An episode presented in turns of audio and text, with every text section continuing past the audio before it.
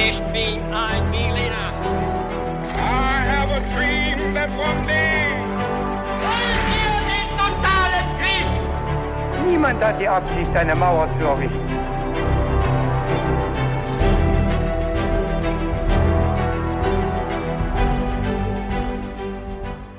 Hi und herzlich willkommen zurück zu einer weiteren Folge His to Go. Ich bin David Und ich bin Viktor. und Victor, das ist jetzt unsere 101. Folge Richtig. oder 101. Folge. Das heißt, äh, wir haben was zum Feiern und du hast uns für diesen Anlass eine Top-Geschichte mitgebracht, da bin ich mir sicher. Und es wird wie immer auch jetzt nach 100 Folgen ablaufen. Du erzählst mir eine Geschichte, von der ich keine Ahnung habe äh, und alle, die zuhören, vielleicht auch noch nicht allzu viel. Äh, Ich werde gleich sehen, ob ich schon etwas über die Folge weiß, wenn wir anfangen mit ein paar kniffligen Fragen zum Mitraten für alle, die wollen. Und bevor wir dazu kommen, Victor, eine ganz klassische Frage bei uns. Was trinkst du zu dieser Folge? David, bei mir gibt's heute Abend, weil wir nehmen ja jetzt am Abend auf, einen kleinen Crodino. Schön, sehr passend Ja. als Aperitif für Genau. eine spannende Folge. Richtig? Bei mir gibt es eine äh, Limonade mit dem Geschmack Apfelbeere. Großartig. Das ist äh, mal was anderes, ist sehr lecker, schmeckt nach Apfel. Und dann würde ich sagen, Victor, äh, steigen wir doch mal ein. Ja, dann fangen wir direkt mit den Fragen an, David. Und die erste lautet, wo hat J. Robert Oppenheimer, der Vater der Atombombe, seine Promotion abgeschlossen? Mhm. War das A in Köln, B in Berlin oder C in Göttingen? Ja, ich äh, merke, du hast Göttingen als eine Option, was ja zufällig die Stadt ist, aus der ich komme. Ähm, jetzt haben wir einige berühmte Physiker, Chemiker, also für Naturwissenschaften ist Göttingen eigentlich sehr bekannt, auch einige Nobelpreisträger. Aber Oppenheimer, ähm, da klingelt es gerade. Ich überlege gerade, ob irgendwelche Straßen oder Plätze in Göttingen nach ihm benannt sind. Wir haben zum Beispiel Max Planck, Heisenberg, ähm, Gauss oder so, aber Oppenheimer nicht. Aber wenn er nur seine Promotion da gemacht hat, kann es natürlich trotzdem sein. Deswegen, äh, ja, ich nehme einfach mal äh, Göttingen aus Lokalpatriotismus. Ja, ist doch schön. Äh, die zweite Frage an dich lautet, wie hieß die erste Atombombe oder wie hat man sie benannt? Ja. War das A, die Gadget, B, Bomb Zero oder C, Little Boy? Ähm, also ich hätte auch auf Little Boy äh, getippt, weil das die erste ist, die abgeworfen wurde. Ich glaube, das weiß ich. Jetzt ist die Frage, oder vielleicht verrätst du damit auch zu viel, aber meinst du die erste, die abgeworfen wurde oder die erste, die gebaut wurde? Oder ist, also, weil ich bin mir nicht sicher, ob Das ist eine, das ist eine sehr gute Frage. Ja. Ähm, es ist nicht die erste, die abgeworfen wurde. Jetzt, wo du schon die Frage stellst, kann ich das auch verraten. Okay, dann Da kann ich, dich in die Falle locken. kann ich eine Antwortmöglichkeit ausschließen. Äh, und dann würde ich, also Zero, das klingt so ein bisschen, das klingt so ein bisschen sehr dramatisch. Deswegen würde ich vielleicht, vielleicht haben die so einen Codenamen. Deswegen entscheide ich mich für Gadget. Gadget. Okay. Und dann die dritte Frage. Was wurde J. Robert Oppenheimer bei seiner Karriere zum Verhängnis? Waren das A, seine Kontakte zu den Nationalsozialisten? B, seine Kontakte zu den Kommunisten? Oder C, seine Kontakte zu den Zeugen Jehovas? Hm, weiß ich auch nicht. Ähm, aber das deutet schon auf ein paar sehr spannende Details hin, die ich gleich lernen werde. So genau kenne ich die Geschichte, wie man merkt, also nicht. Ähm, ja, für das Klima, also wir wissen ja, oder man kann sich denken, er war aber sicherlich noch äh, nicht in Verruf während des Zweiten Weltkrieges, nehme ich mal an, während er ja so entscheidend daran mitgewirkt hat, diese Bombe zu bauen. Und nach dem Zweiten Weltkrieg waren natürlich Kommunisten in den USA sehr unbeliebt. Deswegen, ja, tippe ich auf die, weil äh, das mein, aufgrund des Klimas damals mein, mein, meine Vermutung wäre. Alles klar. Also die Kommunisten dann, richtig? Ja, ich äh, kann es mir vorstellen zumindest. Okay. Ja, äh, dann haben wir damit auch die Fragen abgeschlossen. Wir werden jetzt äh, in der Geschichte sehen, wie viele Fragen du richtig beantwortet haben wirst. Und steigen jetzt mit einem kleinen Intro ein, wie wir es ja gerne machen. Im Jahr 1953, vier Tage vor Weihnachten, erhält der Physiker J. Robert Oppenheimer von der amerikanischen Atomenergiebehörde einen Brief, der seine Karriere und seinen Ruf für immer beschädigen wird. Von Louis Strauss, dem Vorsitzenden der Behörde, wird er zum Sicherheitsrisiko eingestuft und zu einer Anhörung vorgeladen, weil sein Lebenslauf und seine politischen Ansichten bedenklich sind. Oppenheimer ist geschockt, denn mit der Entwicklung der weltweit ersten Atombombe acht Jahre zuvor war er zu einer Ikone der amerikanischen Gesellschaft aufgestiegen. Bilder von ihm gab es im August des Jahres 1945 in nahezu jeder Zeitung. Zur selben Zeit, also in diesem August des Jahres 1945, ist Oppenheimer aber ganz anders zumute. Ihm wird nach den Atombombenabwürfen auf Hiroshima und Nagasaki mit einem Grauen bewusst, was er mit seiner Erfindung angerichtet hat. Nur wenige Monate nach den Abwürfen warnt Oppenheimer deshalb die amerikanische Regierung davor, die Verteidigung der Nation auf Atomwaffen zu stützen. Aber die Warnungen prallen einfach ab, weshalb er umgehend ein internationales Atomwaffenkontrollprogramm einrichtet, das sich gegen eine atomare Bewaffnung ausspricht. Mitten im Kalten Krieg. Das schmeckt den im Jahr 1953 eingezogenen Republikanern überhaupt nicht. Sie gelten als Verfechter einer massiven Atomaufrüstung und unternehmen schon bald den Versuch, den berühmtesten Kritiker mundtot zu machen. Bereits zu Lebzeiten wurde Oppenheimer deshalb mit dem rebellischen griechischen Halbgott Prometheus verglichen, der Zeus das Feuer gestohlen hatte. Denn wie er brachte der Physiker den Menschen mit der Atombombe eine nie gesehene Feuerkraft. Als er jedoch nach Möglichkeiten suchte, es zu beherrschen, als er versuchte, uns vor dessen fürchterlichen Gefahren zu warnen, erhoben sich die Mächtigen wie Zeus in der griechischen Mythologie, um den modernen Prometheus zu strafen. Ob und wie es zu einer Bestrafung des modernen Prometheus kommen wird, schauen wir uns jetzt in dieser Folge um den theoretischen Physiker J. Robert Oppenheimer an. Wow. Und J. Robert Oppenheimer wurde am 22. April 1904 in New York geboren. Mhm. Wir gehen also jetzt ein bisschen zurück wir äh, wissen schon, dass der Zweite Weltkrieg auf jeden Fall eine Rolle spielen wird. Ja. Das kann ich schon verraten. Gehen jetzt ein bisschen weiter zurück. Ähm, genau, er lebt jetzt in New York. Seine Familie kommt aus Deutschland ursprünglich, also genau gesagt aus Hanau. Robert äh, lebt in erster und zweiter Generation in den Vereinigten Staaten bereits. Und seine Familie, also die Oppenheimers, kennen vielleicht auch einige, ähm, gehört ursprünglich dem jüdischen Patriziergeschlecht auch an, der Oppenheimers, die ähm, auch anderweitig eben sehr bekannt waren. Aber jüdische Traditionen spielen bei Roberts Familie in New York eigentlich kaum eine Rolle. Das J vor dem Robert steht übrigens für Julius, aber sein Rufname war eigentlich immer Robert. Mhm. Die Eltern von Robert waren sehr vermögend. Also sein Vater äh, hat in der Textilindustrie gearbeitet und seine Mutter war Künstlerin und ähm, hat auch schon ein Atelier besessen. Äh, als Kind lebte Robert also im Luxus. Die Sommer verbringt er meistens im Ferienhaus in Long Island oder auf einer 13 Meter langen Segelyacht. Und egal wohin er fährt, es gibt immer einen Chauffeur, der ihn sozusagen dahin bringt, wo er hin muss. Und der Familie fällt früh auf, dass der kleine Robert eine besondere Auffassungsgabe hat. Denn bereits als Fünfjähriger liest er für sein Leben gern und ähm, das fällt auch seinen Verwandten in Deutschland auf, wo er großen Eindruck auch hinterlässt. Denn eine Schulbildung hat er eigentlich noch gar nicht genossen, er ist ja noch viel zu jung dafür. Mit zwölf schreibt er dann schon Geschichten auf einer Schreibmaschine und hält Vorträge über seine Mineraliensammlung. Okay. Die sind ja diese Steinsammlungen. Mhm. Seine ungewöhnlichen Hobbys führen jetzt dazu, dass er äh, ja sich nicht äh, mit so wahnsinnig vielen Kindern anfreundet. Aber das ist ihm und auch seinen Eltern eigentlich egal, die voll hinter ihrem kleinen Genie stehen und ihn unterstützen, wo sie eigentlich nur können. Im Alter von sieben Jahren besucht Robert dann eine Privatschule, die sogenannte New York Society Ethical Culture. Für diese Schule hat soziales Engagement und humanitäre Gesinnung wirklich die wichtigste Priorität oder eben das oberste Gebot. Mit Platon und Homer im griechischen Original, Caesar, Vergil und Horaz auf Lateinisch versucht Robert jetzt seinen Wissensdurst zu stillen. Und weil er in Chemie ab der dritten Klasse völlig unterfordert ist, bekommt er direkt privaten Chemieunterricht. Hm. Und äh, auch dafür kommen extra dann auch Universitätsprofessoren, äh, um ihm da auch so. zu unterrichten. Ja, langsam merke ich, warum wir beide äh, keine genialen Physiker geworden sind. Ich glaube, den Zug haben wir verpasst. Ja, den haben wir langsam verpasst. Ähm, ja, aber sag niemals nie, sage ich immer. Nee, Wer ich würde mich gerne von dir überraschen lassen noch. Ja. ja, mal sehen. Einer mündlichen Überlieferung zufolge soll er im Alter von neun Jahren einer seiner älteren Cousinen gesagt haben, frag mich etwas auf Latein und ich antworte dir auf Griechisch. okay, nicht schlecht. Ja. Und mit 14 Jahren schickt ihn sein Vater dann äh, in ein Sommerlager. Und das ist eine große Freude für alle seine Gleichaltrigen. Äh, für Robert ist es aber eine Qual. Denn er hasst Sport. Und das wird ja in diesen Sommerlagern vor allem getrieben.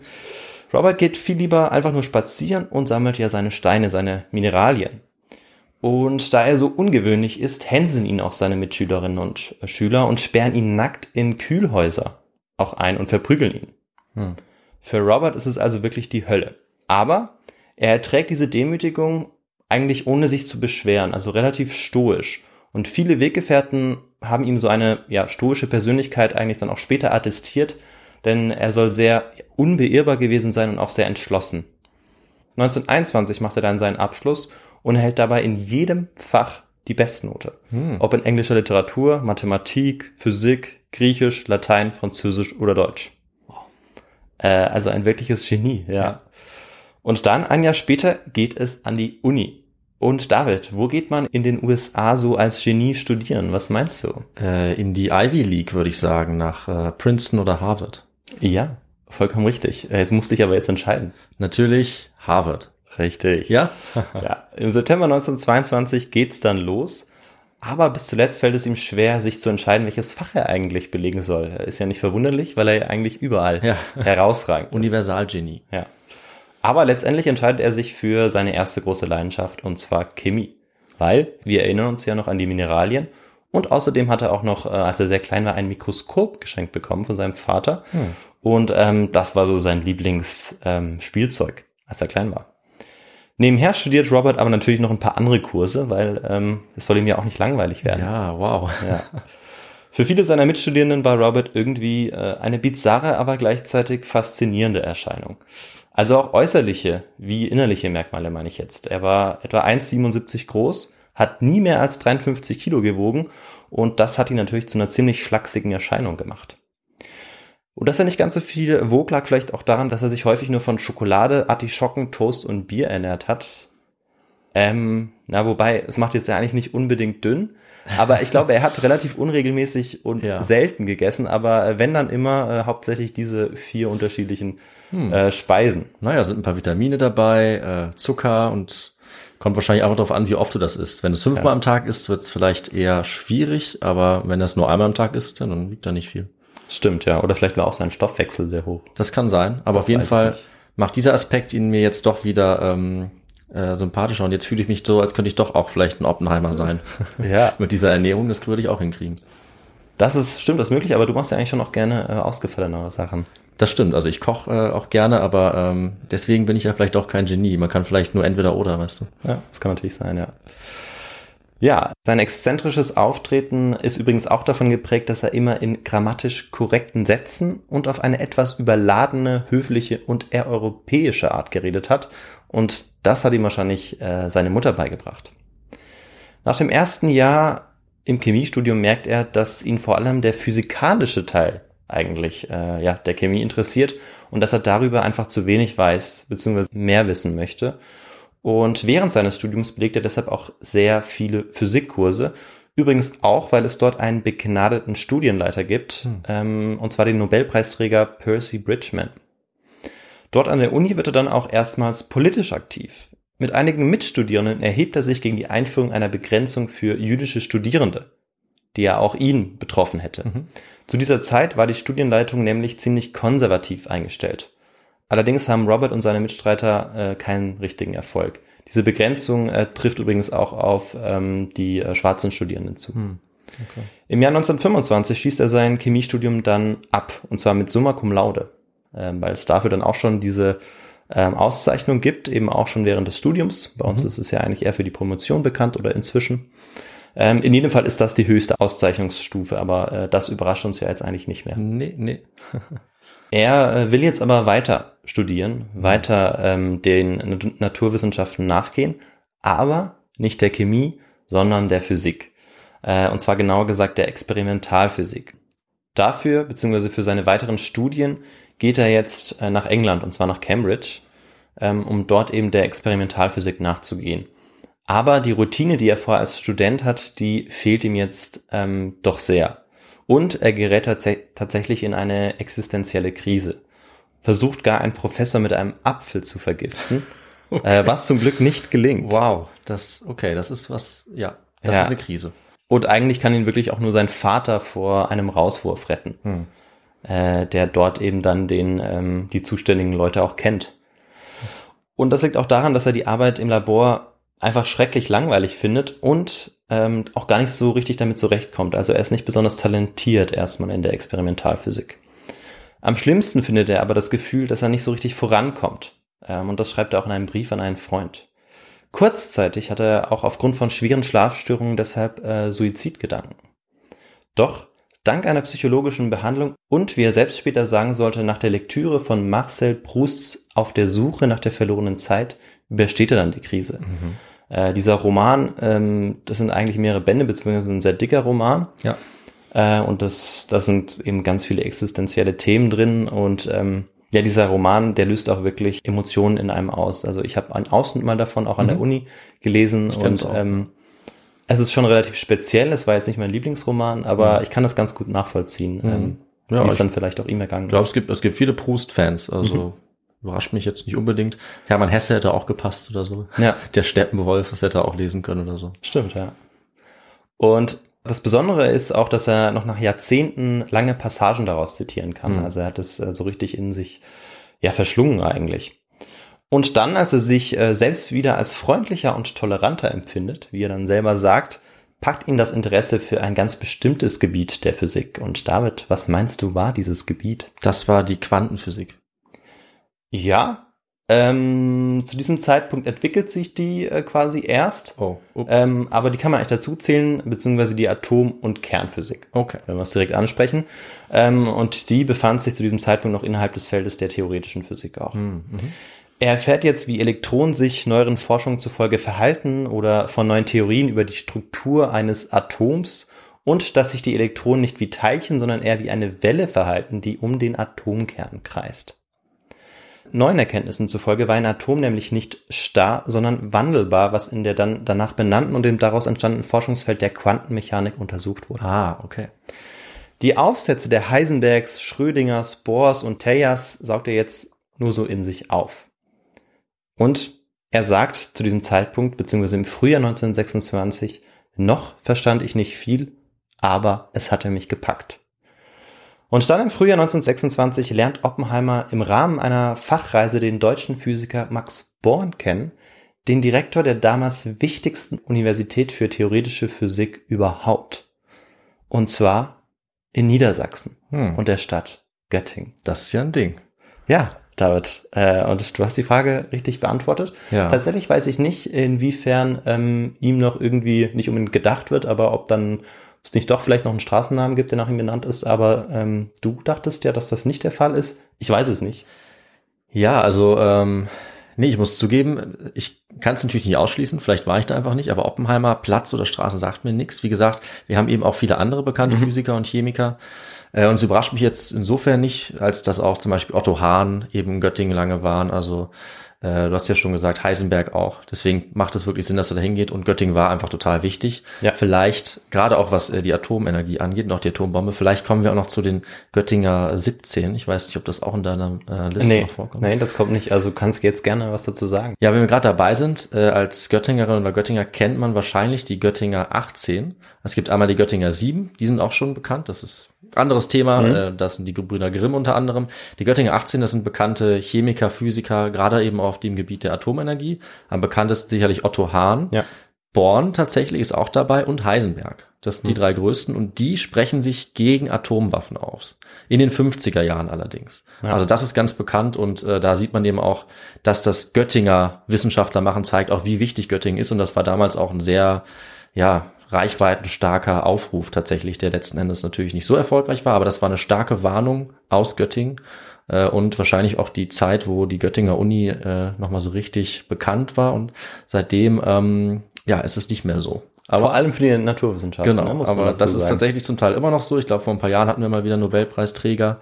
Ähm, aber eine Zeit lang war Göttingen da ganz vorne mit dabei ja. und äh, das äh, interessiert mich natürlich auch ein bisschen als Göttinger. Aber jetzt genug. Das glaube ich. Genug ja. davon. Sorry für diesen Exkurs. Nee, ist doch wunderbar.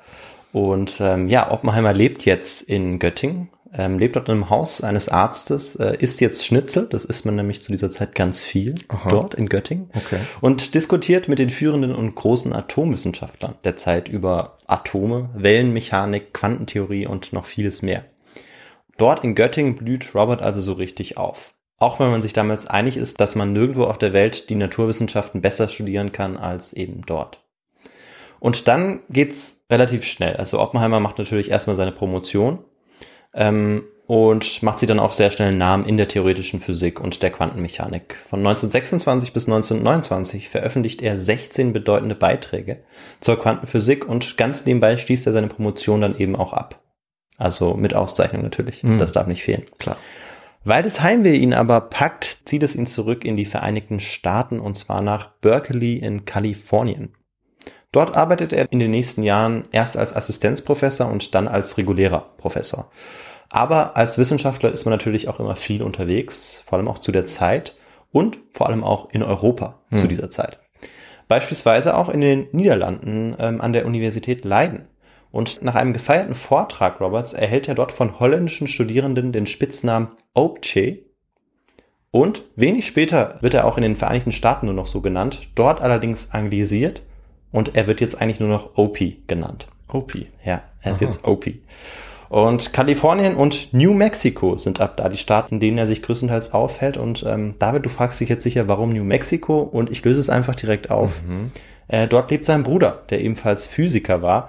Und ähm, dort in dieser Region und auch mit seinem Bruder konnte er immer sehr gut abschalten, ähm, indem er immer noch ein bisschen über die Physik diskutieren konnte, ähm, aber indem er eben weit weg war von dem Trubel aus den Großstädten. Ja.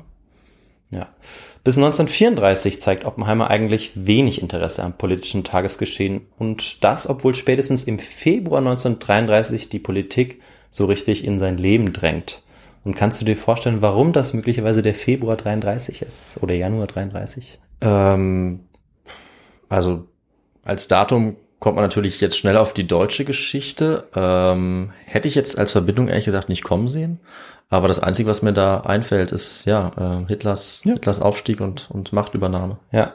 Und was für Auswirkungen äh, das auch auf andere Teile der Welt haben konnte, sehen wir jetzt auch eben daran. Ah ja. Denn im April des Jahres äh, werden alle jüdischen Professoren in Deutschland entlassen. Ah, natürlich. Und er wird jetzt aufgefordert, dazu seinen jüdischen Physikkollegen zu helfen. Ähm, wie beispielsweise seinem Doktorvater Max Born. Was er dann auch tut, indem er drei Prozent seines Jahreseinkommens spendet. Aber so richtig engagiert ist er eigentlich nicht. Später sagt er dann sogar, dass er bis zum Jahr 1936 nie wählen gegangen ist. Äh, was ihm seine Mitmenschen durchaus auch als Arroganz ausgelegt haben. Also, dass er sich pol- politisch eigentlich nicht wirklich engagiert hat und eben auch nicht äh, zur Wahl gegangen ist. Aber diese ja, politische Indifferenz ändert sich auf einen Schlag. Und dieser Grund hat auch einen Namen und heißt Jean. Das ist eine Medizinstudentin, die er bei einer Party seiner Vermieterin kennenlernt und deren Intelligenz und Schönheit ihn umhaut. Äh, er hat dann gerne dazu gesagt, ähm, zu ihrem Aussehen auch, dass sie aussieht wie eine altirische Prinzessin. okay. Opie war also Hals über Kopf verliebt und äh, wahrscheinlich auch fasziniert von ihrer Leidenschaft zur politischen Aktivität. Denn sie war Mitglied der kommunistischen Partei. Aha. Robert verehrte Jean und äh, sie war wahrscheinlich auch der Hauptgrund, weshalb er sich jetzt an ihrer Seite der Politik zuwendet. Und ähm, ja, ich weiß nicht, ob wir die zweite Frage, was die zweite, ich weiß gar nicht mehr, schon auflösen können. Mhm, mhm. Äh, aber ähm, dass er sich jetzt eben dem Kommunismus zuwendet, das könnte äh, später vielleicht nochmal kritisch werden und da lagst du richtig. Ja. Ja. Okay. Ich dachte, die Zeugen Jehovas wären irgendwie noch so eine wilde Möglichkeit, aber äh, ja, die habe ich dazu gedichtet. Ja, vom politischen Klima in den USA, die ganze Verfolgung, äh, die CIA, da macht äh, der Antikommunismus natürlich schon sehr viel Sinn. Ja. Ja, wie du auf die Antwort dann gekommen bist, äh, also sozusagen dieser, dieser Hergang, wie du ihn angeleitet hast, der war äh, sehr schlüssig. Mhm. Ja, hat Sinn gemacht und äh, war auch die richtige Antwort. Ja, äh, danke und ich freue mich. Und jetzt plötzlich, also zu diesem Zeitpunkt, steigt dann auch seine Wut über die Behandlung der Jüdinnen und Juden in Deutschland, aber ähm, auch über die amerikanische Politik in der großen Depression ab 1929, also der äh, Wirtschaftskrise. Denn in der Folge dieser Wirtschaftskrise sind auch viele seiner Studenten ähm, arbeitslos geworden oder sie konnten keinen Job mehr finden. Und das hat ihn auch ähm, ja richtig genervt. Und deshalb wird er jetzt eben politisch auch aktiv. Und er war dabei auch kein Einzelfenomen, das muss man dazu sagen. Also äh, nach dieser großen Depression hatten viele Amerikaner ihren politischen Standpunkt überdacht und ähm, haben sich insbesondere den Demokraten angeschlossen. Also die kommunistische Partei ist eigentlich verhältnismäßig eher unterrepräsentiert ähm, gewesen, aber äh, das hindert Robert jetzt nicht daran, ähm, eben dort jetzt mitzumachen. Allerdings nie als Mitglied. Hm. Äh, Sage ich gleich vorneweg. Er war aber jetzt auf Schriftstellerkongressen der Kommunistischen Partei und anderen Veranstaltungen. Ähm, er hat die Kommunistische Zeitung abonniert Und ähm, das war eigentlich ähm, nicht groß anders, wie es auch andere Intellektuelle und Uniprofessoren zu dieser Zeit gemacht haben. Allerdings war Oppenheimer noch ein bisschen aktiver, ähm, was äh, die Unterstützung der kommunistischen Partei angeht. Und zwar, indem er beispielsweise auch finanziell aktiv wurde und ähm, die spanischen Kommunisten im Kampf gegen den Faschisten Franco unterstützt hat. Die haben ja an der Seite der Republikaner gegen ihn gekämpft. Mhm. Genau. In den Interbrigaden. Richtig, ja. Und dann am 24. August 1939 setzt die Sowjetunion die Welt dann in ein ungläubiges Staunen, denn ähm, sie schließt einen Nicht-Angriffspakt mit den Nazis. Und während viele Kommunisten auf der Welt diesen Moment erstmal ja eigentlich ignorieren oder nicht so recht wahrhaben wollen, ist Robert schon ziemlich überrascht. Äh, und von jetzt an unterhält er sich auch nicht mehr so gerne über Politik eigentlich mit seinen Freunden. Was er vorher eigentlich schon ähm, vor allem eben durch äh, seine große Liebe Jean gerne gemacht hat. Hm. Über den amerikanischen Kommunismus sagen zwei Historiker, dass äh, Kommunist zu sein heißt, einem engen Weltbild anzuhängen, das gegen jeden Einfluss von außen völlig abgeschirmt war. Und das würde auf Oppenheimer nicht zutreffen, beziehungsweise das hat nie zugetroffen. Denn er hat weiterhin Bücher von Ernest Hemingway und Sigmund Freud gelesen und Bücher Freuds zu lesen, das alleine wäre schon Grund genug gewesen äh, für einen Parteiausschluss ähm, aus der kommunistischen Partei. 1939 endet dann auch seine stürmische Beziehung zu Jean, obwohl sie mehrmals kurz davor waren zu heiraten. Aber Oppenheimer sollte später eine andere Frau ähm, heiraten und jetzt auch der Politik wieder so ein bisschen den Rücken zukehren. Mhm. Hätte ihm damals jemand gesagt, dass seine politische Orientierung ihm einst seinen Ruf und seine Karriere kosten sollten, dann hätte er das damals wahrscheinlich nicht für möglich gehalten. Die Begeisterung und das Interesse der Kernphysik ähm, rücken dann allerdings wieder in den Vordergrund. Vor allem als neue Theorien und physikalische Experimente darauf hindeuten, dass der Bau einer neuartigen Waffe möglich sein könnte. Welche naturwissenschaftlichen Entdeckungen dafür notwendig waren, das schauen wir uns jetzt aber erstmal genauer an. Und das schauen wir äh, uns, äh, David, in welchem Teil unserer Folge an? Natürlich im historischen Kontext, dem äh, Teil, den wir alle lieben und der auf keinen Fall fehlen darf. So ist es, ja. Die Idee, dass alle Materie aus kleinsten Teilchen, den Atomen also zusammengesetzt ist, die gibt es seit der Naturphilosophie der Antike. Ja. Aber der erste richtig wichtige Schritt hin zur technischen Entwicklung einer Atombombe ist dann die Entdeckung der Radioaktivität Ende des 19. Jahrhunderts. Denn dabei wird schnell klar, dass beim Zerfall radioaktiver Elemente gewaltige Energiemengen freigesetzt werden können. Bestimmt werden diese durch die Reaktion, die im Atomkern ablaufen. Ähm, und die Existenz solcher Atomkerne, die wurde dann 1909 bewiesen. Also vorher wusste man noch nicht, dass es so etwas mhm. wie einen Atomkern gab oder konnte es noch nicht bestimmen. Durch die Arbeit Oppenheimers und vieler anderer Physiker, die unter anderem du auch schon genannt hast, äh, macht man in den 20er und dann schließlich 30er Jahren große Fortschritte in der Kern- bzw. Atomphysik. In dieser Zeit vermutet man dann, dass die Atomkerne wandelbar sind. Ähm, doch wie genau und was dann genau im Atomkern passiert, das wird jetzt erst entdeckt. Magst du vielleicht die Namen nochmal sagen, dass man das so mal nochmal im Kopf hat, der wichtigsten Leute? Ähm, ja, wichtig sind später auf jeden Fall noch Otto Hahn. Mhm ähm, zu dem ich gleich noch kommen werde. Max Born haben wir ja schon genannt. Heisenberg war wichtig. Ja. Ähm, eben auch Oppenheimer. Ähm, Thayer war später noch wichtig. Der wird nachher auch noch eine Geschichte kurz vorkommen. Ah, okay. Der wollte nämlich noch die Atombombe ein bisschen weiterentwickeln. Ähm, das sind jetzt nur einige Namen und ich habe sicherlich auch ein paar vergessen. Ja, aber es ist immer gut, sich das kurz in Erinnerung zu rufen, finde ich. Deswegen ja. habe ich nochmal hab noch gefragt. Stimmt, ja. Genau. Und ähm, spätestens im Jahr 1932 ist jetzt klar, wie äh, was da genau im Atomkern eigentlich passiert. Denn der zweite Bestandteil des Atomkerns, das Neutron, wird entdeckt. Das andere ist übrigens das Proton. Ah, ja. Genau. Das, kann man, das sind die zwei Bestandteile eines Atomkerns. Beide Bestandteile äh, halten sich zu einem bestimmten Verhältnis die Waage. Doch der Mensch wäre nicht der Mensch, wenn er nicht versuchen würde, hier in die Naturgesetze einzugreifen, um bestimmte Reaktionen hervorzurufen. Nur ein Jahr später findet dann der ungarische Physiker Leo Szilard, der auch ein wichtiger Atomphysiker war, äh, by the way, der findet dann heraus, dass der Kern gespaltet werden kann, wenn er durch weitere Neutronen beschossen wird. Mhm. Durch die Spaltung ähm, dieses Atomkerns werden wiederum neue Neutronen freigesetzt, die dann weitere Atomkerne spalten können. Eine Kettenreaktion. Ja, Genau, richtig. Also entsteht eine Kettenreaktion, die dann etwa eine Millionstel Sekunde andauert und eine massive Menge an elektromagnetischer Strahlung freisetzt. Zu diesem Zeitpunkt ist die Explosion dann auch schon im vollen Gange. Dass eine neutroneninduzierte Kernspaltung tatsächlich funktionieren kann, wurde dann 1938 mit dem leicht spaltbaren Uran 235 endgültig bewiesen. Weil es ist übrigens nicht mit jedem ähm, Atomkern möglich, sozusagen diese Reaktion hervorzurufen, beziehungsweise mit manchen ist es leichter und mit manchen schwerer und die, die eben äh, also leicht spaltbare Atomkerne sind quasi dafür besser geeignet und Uran 235 ist zum Beispiel so eins. Mhm. Plutonium wäre ein anderes. Okay, aber jetzt nicht irgendwas anderes aus dem Elementensystem. Wahrscheinlich kein Brom. Äh, ja, das ist, das ist eine gute Frage, beziehungsweise das erinnert mich daran, äh, hier nochmal an der Stelle zu sagen, dass äh, jetzt die Beschreibung, die ich gerade gegeben habe von dieser Entstehung oder von dieser Entwicklung der Atombombe, ähm, die ist von den Schritten her historisch gesehen, glaube ich, korrekt. Mhm. Ja, aber ähm, wie jetzt die physikalischen Feinheiten aussehen, darüber äh, weiß ich dann leider zu wenig, Ja, so dass mir da vielleicht der ein oder andere Fehler unterlaufen sein könnte, beziehungsweise wer es einfach genauer wissen will und manchmal sich fragt, hä, was, wie kommt jetzt die Kettenreaktion so richtig zustande? Da muss man dann vielleicht einfach mal in einen Physik-Podcast reinhören Ja. oder sich anderweitig informieren. gut. Weil ich kann dir weder helfen noch kann ich dich korrigieren. Also da sind wir beide planlos. Ja. Äh, ja. Sind aber auf jeden Fall jederzeit äh, erfreut über alle möglichen Erklärungen, die es vielleicht von unseren äh, Zuhörerinnen und Zuhörern gibt dazu, Ja. die sich besser auskennen. Stimmt, stimmt, ja.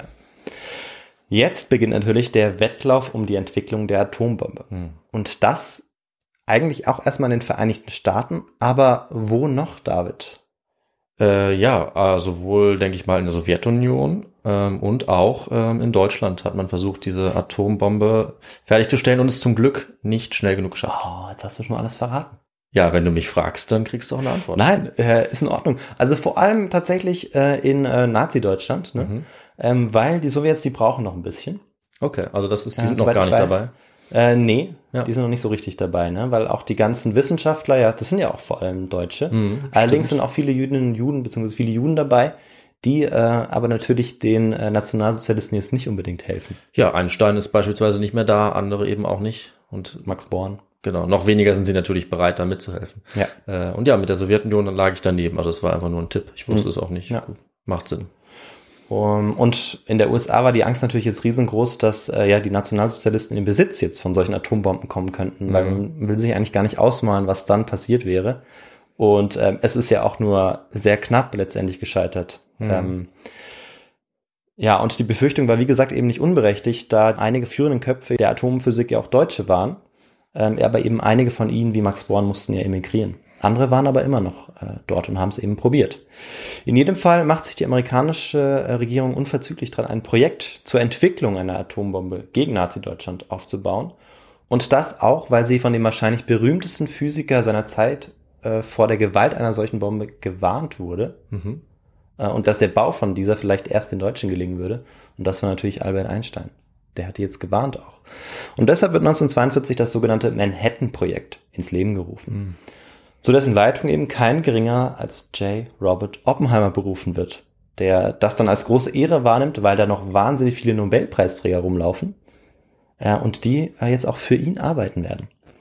Damals ist er sich sicher, dass nur eine Atombombe Hitler aus Europa vertreiben kann. Das ist der Grund, warum er jetzt dieses Projekt angeht. Fieberhaft macht er sich jetzt dran, die Bombe zu entwickeln. Doch bevor es losgehen kann, muss noch bestimmt werden, wo das Projekt angegangen werden soll. Oppenheimer entscheidet sich schnell für New Mexico bei äh, Los Alamos. Dort ähm, soll in der Wüste irgendwo im Nirgendwo das Labor dann aufgebaut werden. Ähm, dort, ja, in New Mexico lebt ja auch sein Bruder und dort war er auch ähm, lange Zeit seines Lebens eigentlich unterwegs. Hat dort gelebt und eben Zeit mit seinem Bruder verbracht und auch mit seiner Familie. Dort war man dann auch völlig abgeschieden von der Außenwelt, denn immerhin handelt es sich bei diesem Manhattan-Projekt auch um ein Geheimes.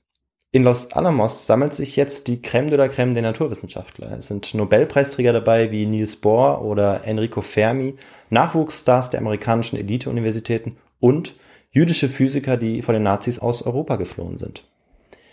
Viele sind nicht unbedingt begeistert von der Idee, jetzt in die Wüste zu ziehen. Ähm, sie müssen jetzt von Oppenheimer überzeugt werden. Und er sagt ihnen, dass das jetzt eine einmalige Gelegenheit ist, Wissenschaft nutzbar zu machen und sie dem Wohle der Nation zu widmen. Das ist ähm, eine Ansage, die wahrscheinlich bereuen wird mit dieser Formulierung. Das ist gut möglich, ja.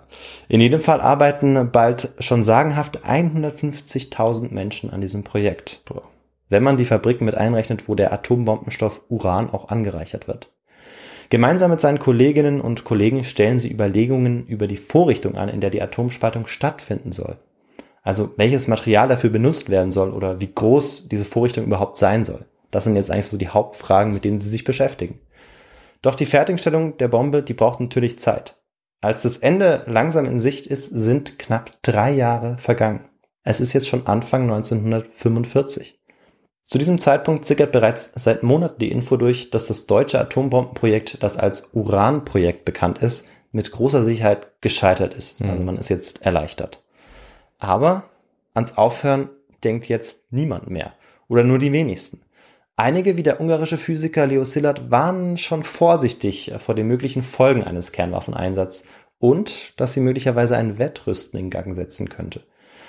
Der Großteil aber ist vom Ehrgeiz gepackt, ähm, ja, diese Waffe, diese technisch hochkomplexe Waffe fertigzustellen. Und der Prototyp, der gebaut wurde, den hat man tatsächlich Gadget genannt. Ja, als hätte ich es gewusst. Ich wusste es aber nicht. Ähm, aber ja, ich, äh, ich fand das andere klang einfach ein bisschen komisch. Äh, Bomb Zero. Oh, ich fand, ich habe mir was Schönes ausgedacht. Also. Doch, also auf jeden Fall auch der Trick mit was äh, Little Boy, der war gut. Ja. Da wäre ich fast drauf reingefallen. Ähm, du hättest mich ja auch. Gut, dass du gefragt hast. Ja, du hättest mich auch einfach ähm, äh, noch reinlegen können, dann hätte ich vielleicht auch darauf getippt. Aber spannend. Und Gadget ist ja, ja, irgendwo auch ein passender Name. Also. Ja. Für, vor allem äh, die Bezeichnung im, im Deutschen ist ja eigentlich, also Gadget, darunter verstehen wir ja eigentlich eher so, ähm, ja, einfach sowas, so ein technisches Spielzeug eigentlich. Ja, genau. Während in, in, auf Englisch, du weißt es ja besser, ist es eigentlich schon eher so ein technischerer mhm. Begriff. War es vielleicht auch damals mehr als heute, ja. würde ich sagen, ja. Genau. Ähm, aber es klingt natürlich für uns viel zu harmlos für das, was es war, aber das ist ja bei Little Boy auch nicht anders. Das stimmt, ja. Stimmt. Also diese Namen für die Atombomben sind äh, ja erschreckend, äh, erschreckend niedlich oder ja, abwegig. Hm da wird mit der Sprache auf jeden Fall irgendwie versucht, das Ganze so ein bisschen äh, zu verharmlosen. Mhm. In Los Alamos in der Wüste wird aber ähm, ja, fleißig weitergearbeitet. Und das auch ähm, nachdem Hitler Selbstmord begeht am 30. April 1945. Oppenheimer will wie die anderen dieses Projekt zu Ende bringen und die Bombe fertig bauen.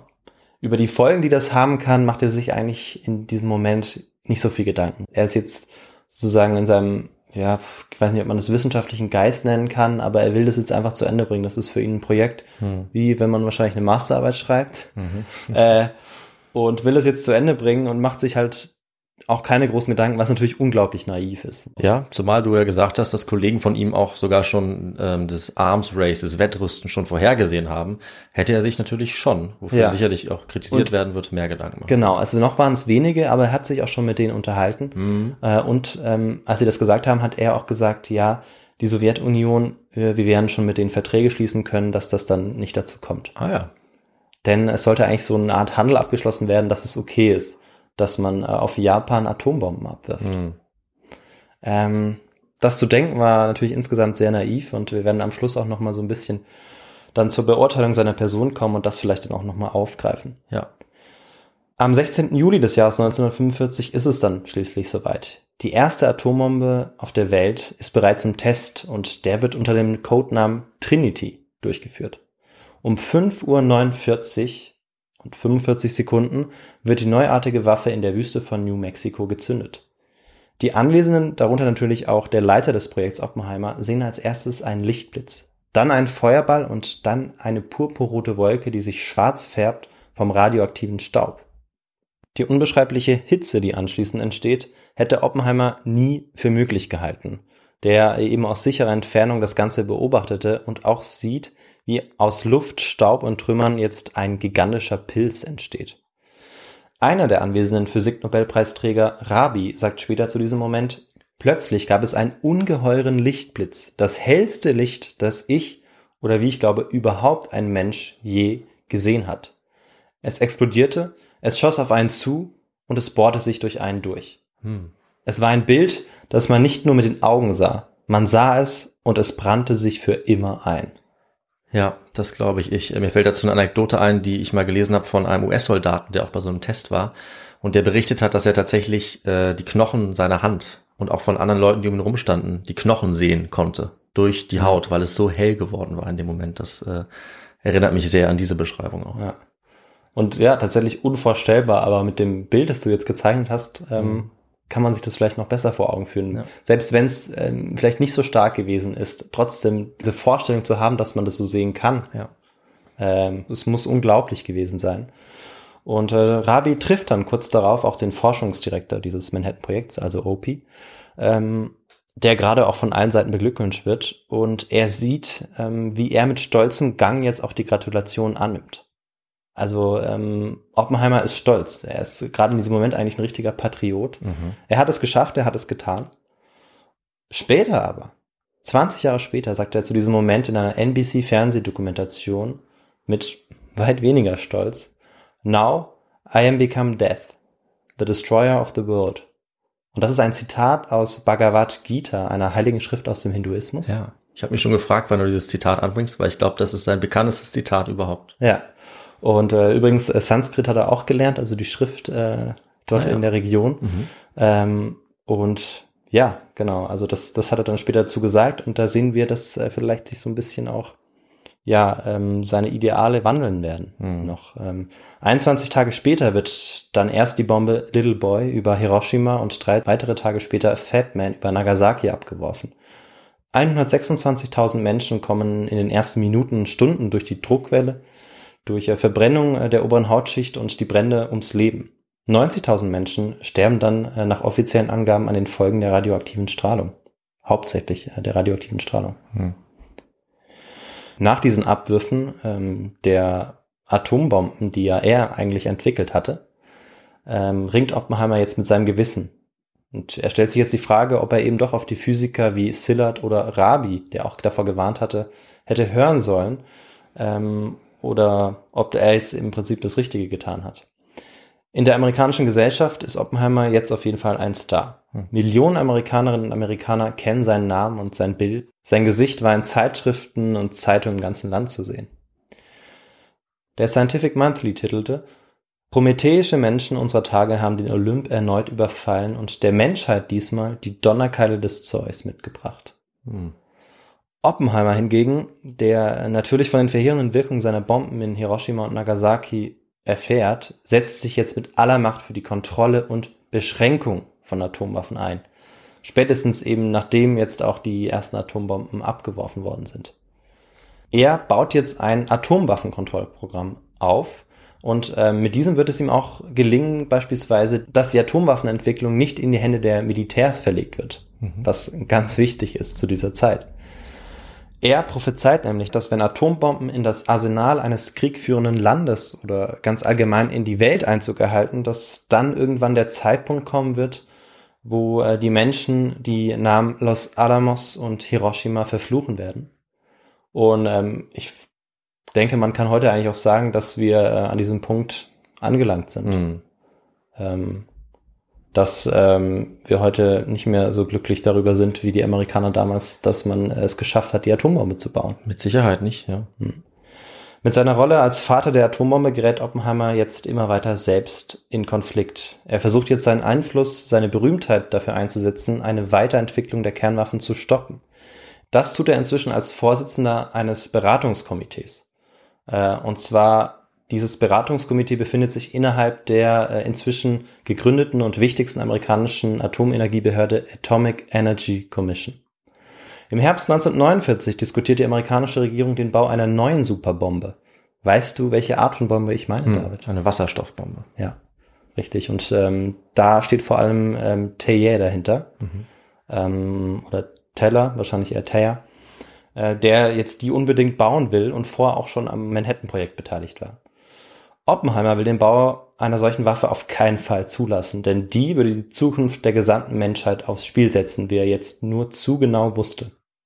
Und bei dem Versuch, äh, die Entwicklung der Atomwaffen jetzt aufzuhalten oder ein bisschen zu verlangsamen, kann er tatsächlich auch ähm, einen ersten Erfolg verzeichnen, als er die Regierung unter Truman dazu bewegt bekommt, ähm, ein Entwicklungsprogramm, das eigentlich bereits vorbereitet war, zum Bau eben dieser neuartigen Waffe dann äh, zu verzögern. Das ist ein Erfolg für ihn, aber dieser Erfolg hält eigentlich nur kurz an. Äh, Das liegt an zwei Dingen. Also zum einen, weil die Sowjetunion inzwischen auch ihre erste Atombombe gezündet hat und dementsprechend der Druck steigt.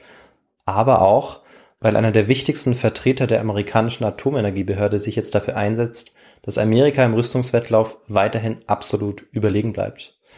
Und sein Name ist Louis Strauss, der bereits in der Vergangenheit immer wieder mit Oppenheimer aneinandergeraten war.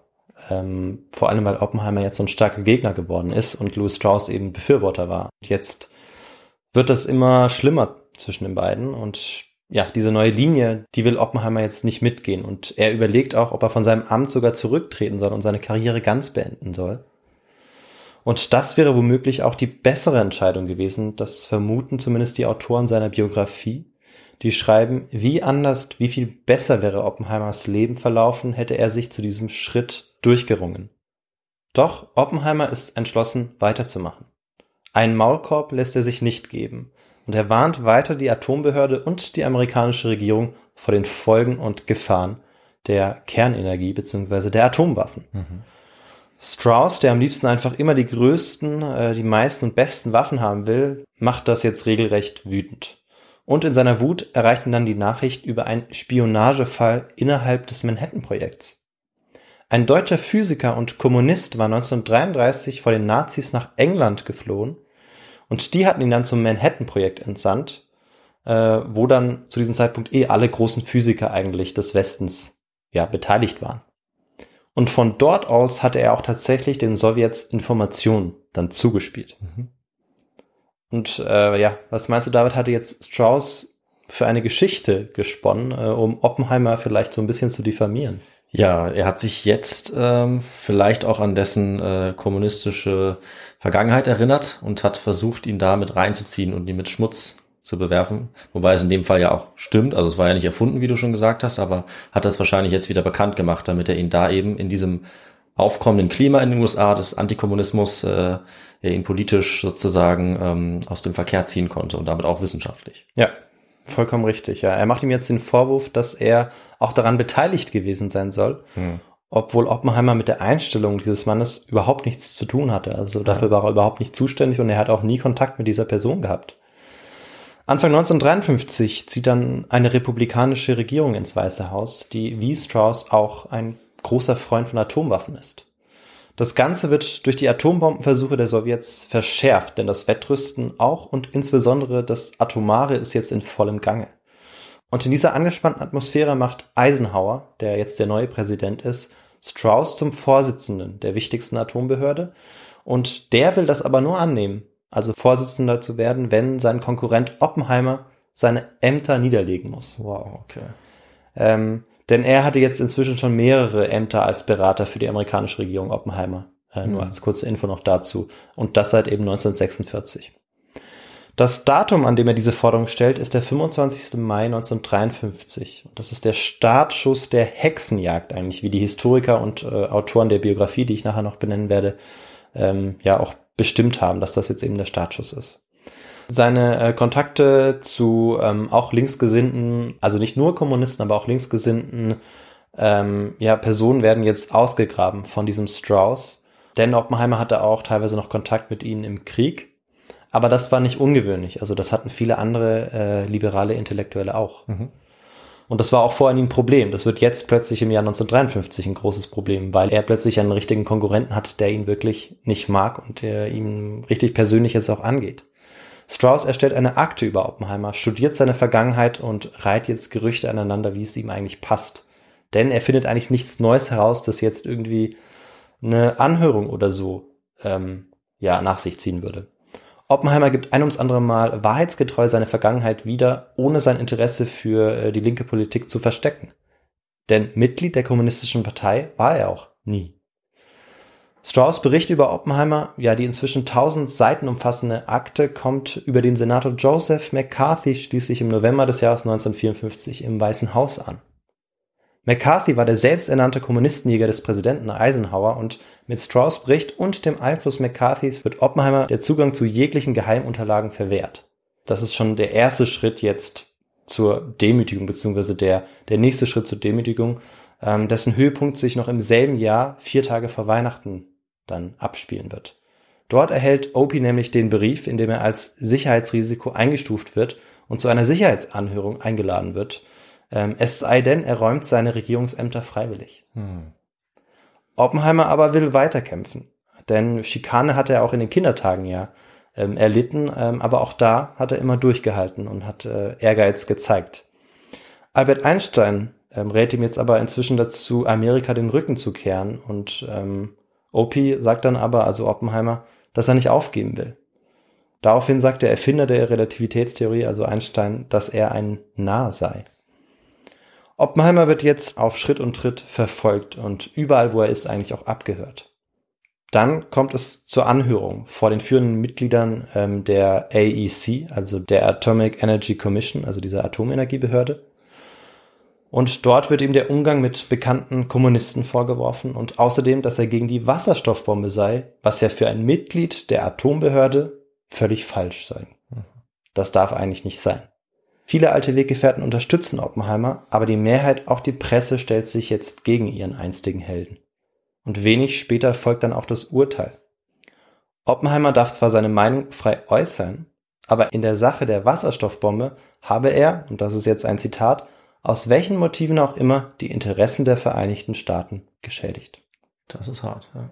Deshalb versagt man ihm die sogenannte Sicherheitsgarantie und das ist gleichbedeutend damit, dass äh, er aus dem Regierungsprojekt, aus allen Regierungsprojekten ausgeschlossen wird und dass er alle seine Ämter verliert.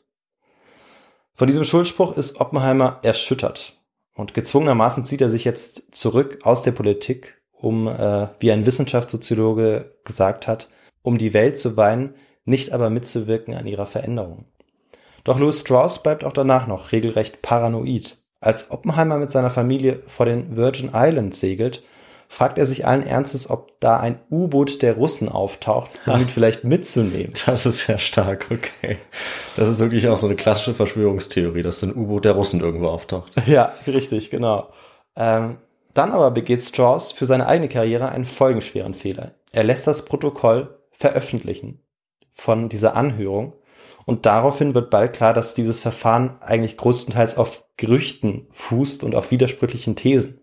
Seine Kandidatur zum Wirtschaftsminister unter Eisenhower im Jahr 1959 scheitert deshalb auch. Oppenheimers politische Laufbahn ist nach der Anhörung in jedem Fall zu Ende. Hm.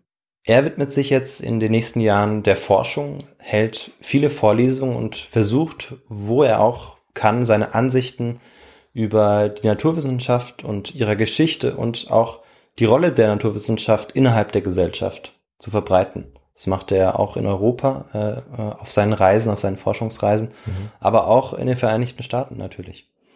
Erst 1963 wird J. Robert Oppenheimer mit dem sogenannten Enrico Fermi Preis und 50.000 Dollar prämiert und damit auch rehabilitiert.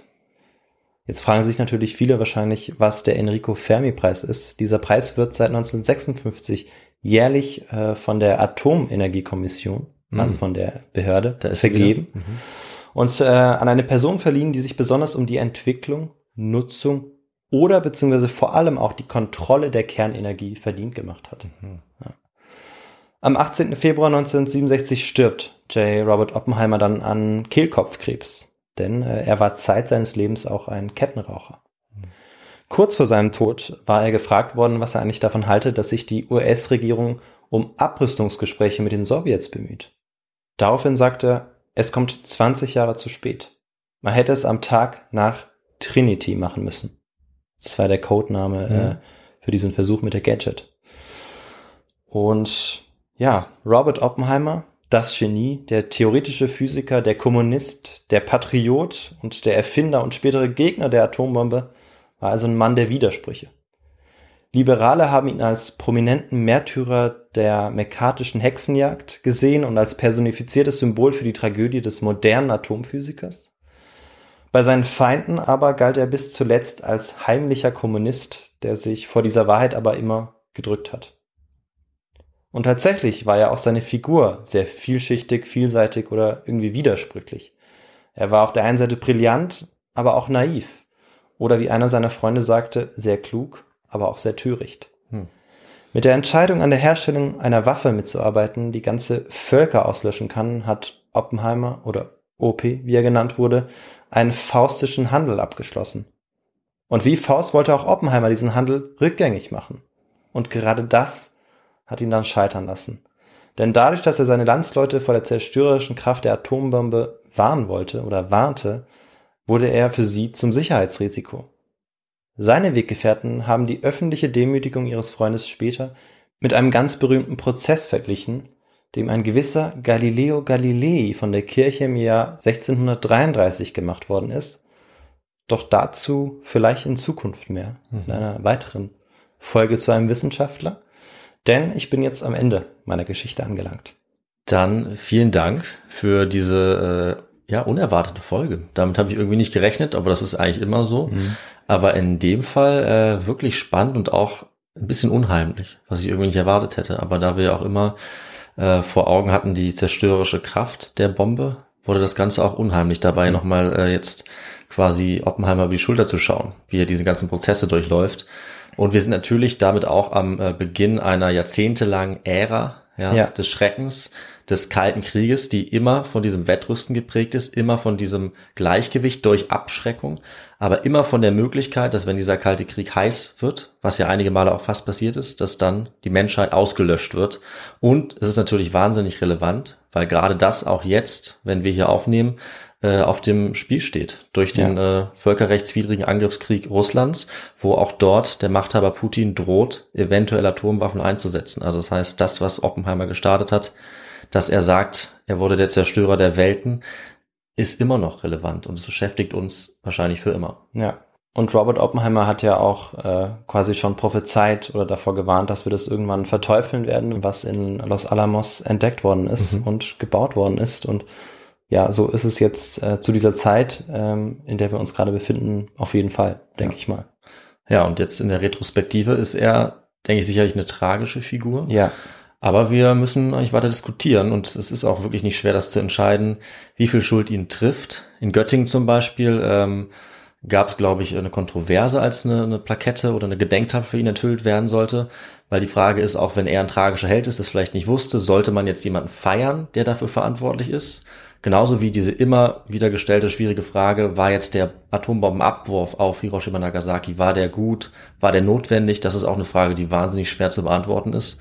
Genauso wie diese ganze Geschichte irgendwie moralisch und Ja. auch in den Folgen, die sie gehabt hat, gehabt hat, sehr schwer zu greifen, sehr schwer zu erklären ist. Deswegen fand ich es faszinierend, ja, wie dieser Prozess abgelaufen ist, was du als erzählt hast, die Jahrzehnte davor, dieser ganze äh, Kreislauf, der im Prinzip immer noch weitergeht. Auch heute haben wir ja zum Beispiel Angst, dass manche Länder, ja, aus welchen Gründen auch immer, die kritisch gesehen werden, eine Atombombe entwickeln, beispielsweise Nordkorea. Ähm, dann hatte man Angst, dass die Nationalsozialisten das entwickeln. Dann war ja auch die Frage, eventuell würde Berlin von einer Atombombe getroffen werden. Auch das können wir uns Mhm. ja kaum vorstellen, aber es geht da um einzelne Monate. Also so viel passiert in dieser Wüste in ein paar Jahren. Das Ja. ist, äh, es vergisst man schnell, finde ich. Hatte ich auch nicht auf dem Schirm und äh, es ist wirklich erschreckend faszinierend. ja. Ja, und vor allem diese Persönlichkeit, die wir abschließend auch nicht irgendwie als positiv äh, oder als gut oder als böse irgendwie Mhm. einstufen können. Ja.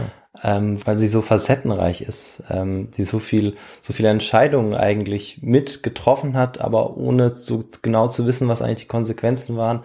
Äh, auf der einen Seite unbedingt Wissenschaftler sein wollte, der irgendwie was Neues schafft, auf der anderen Seite aber äh, schon von klein auf, weil er war auf eben auf dieser äh, Ethical Schule Ja, eigentlich ähm, dieses ethische mitbekommen hat, aber das in diesem Moment dann irgendwie wieder vergessen hat. Ähm, dann auch seine jüdische Herkunft, die eine große Rolle spielt, Mhm. dann auch noch plötzlich seine politischen Aktivitäten im Kommunismus. Also ich fand den auch, dass es, dass es eben eine ganz spannende Persönlichkeit äh, war äh, und bis heute im Nachhinein auch ist. Und deshalb kann ich auch ähm, ja ein Buch ähm, ja empfehlen. Und dieses Buch heißt ganz einfach J. Robert Oppenheimer und ähm, ist von Kay Bird und Martin J. Sherwin. Okay. Das war auch eine sehr gute Überleitung von dir. Also wer mehr erfahren möchte über diese Person, über diese Widersprüche, über diese Tragik, alles was damit zusammenhängt, dann lohnt sich bestimmt da reinzuschauen. Unbedingt, unbedingt. Ja. Und die ganzen Details, die du jetzt schon erwähnt hast oder äh, die es da noch zu finden gibt, die würden mich auf jeden Fall auch interessieren, weil ich auch wirklich nicht viel darüber wusste. Also vielen Dank. Ja. Und ähm, soll ich dann einfach mir selber das Wort übergeben? Ja, genau. Ich habe es gerade gemacht, jetzt machst du es. Ja, denn äh, wenn euch diese Folge gefallen hat, dann habt ihr einige Möglichkeiten, äh, uns äh, zu erreichen und uns das gerne zu schreiben. Genauso wie natürlich auch konstruktive Kritik, die brauchen wir auch. Und das könnt ihr auf viele verschiedene Arten tun. Äh, ihr könnt uns beispielsweise an unsere Mailadresse schreiben, kontakt.histogor.de oder ihr geht auf histogor.de, unsere Webseite, und füllt dort das Kontaktformular aus. Äh, ihr könnt uns auch auf ganz viele mögliche Arten unterstützen. Das würde uns natürlich sehr freuen und unseren Podcast weiter am Laufen halten. Einfach indem ihr uns hört, indem ihr weitererzählt von His2Go, indem ihr uns abonniert auf euren Lieblingsplattform oder uns sogar bewertet. Das würde uns auch sehr helfen, wo immer das geht. Dann könnt ihr auch ganz konkret auf der Webseite äh, uns unterstützen, indem ihr uns eine Überweisung schickt über die Bank oder über PayPal oder indem ihr Merchandise kauft. Ein T-Shirt, eine Tasse, eine Tasche, das alles geht und noch viel mehr mit unserem Mr. Drauf. Äh, da freuen wir uns sehr. Für eure Spenden bedanken wir uns natürlich wie jedes Mal, auch für unsere ganzen ähm, Unterstützungen in Form von Mail, in Form von Kommentaren. Vielen, vielen Dank. Wer uns spendet, bekommt auch den Platz auf der Hall of Fame natürlich die ihr auch auf unserer Webseite findet. Äh, und ja, also ansonsten haben wir noch unsere sozialen Medien, wo wir hin und wieder mal posten. In Zukunft vielleicht auch etwas mehr. Instagram, Twitter, YouTube.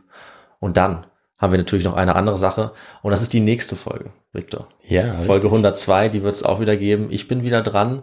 Und äh, ja, wir gehen ein paar Jahrhunderte zurück. So viel kann ich schon mal sagen. Ja, nach vorne hätte mich auch überrascht. Mhm. Soweit bin ich noch nicht in meiner, äh, in meiner Weitsicht, dass ich schon die Zukunft schauen kann. Ja, ich bin auf jeden Fall gespannt drauf. Ja, und dann sagen wir, macht's bis dahin gut. Äh, wir freuen uns, wenn ihr nächstes Mal wieder dabei seid. Bleibt fit und gesund und bis zum nächsten Mal. Ciao. Tschüss.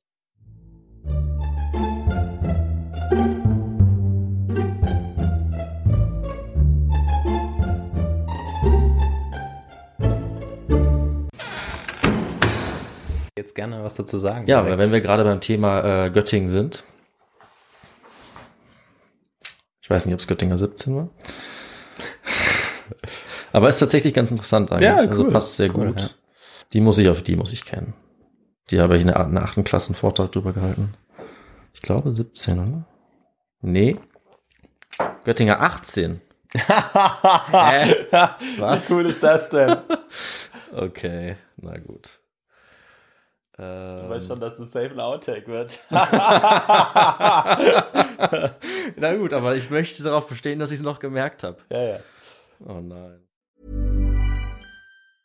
Small details are big surfaces. Tight corners are odd shapes. Flat, rounded, textured or tall.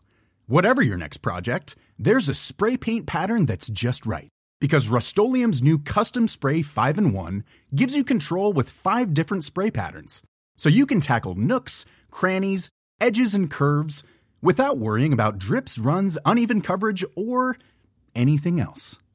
Custom Spray 5 and 1.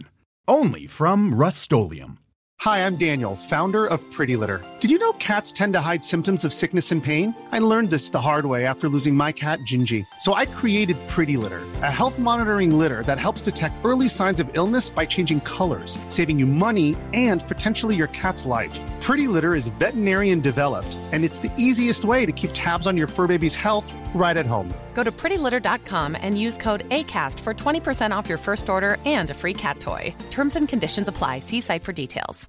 Hi, I'm Daniel, founder of Pretty Litter. Cats and cat owners deserve better than any old fashioned litter. That's why I teamed up with scientists and veterinarians to create Pretty Litter. Its innovative crystal formula has superior odor control and weighs up to 80% less than clay litter. Pretty Litter even monitors health by changing colors to help detect early signs of potential illness. It's the world's smartest kitty litter. Go to prettylitter.com and use code ACAST for 20% off your first order and a free cat toy. Terms and conditions apply. See site for details.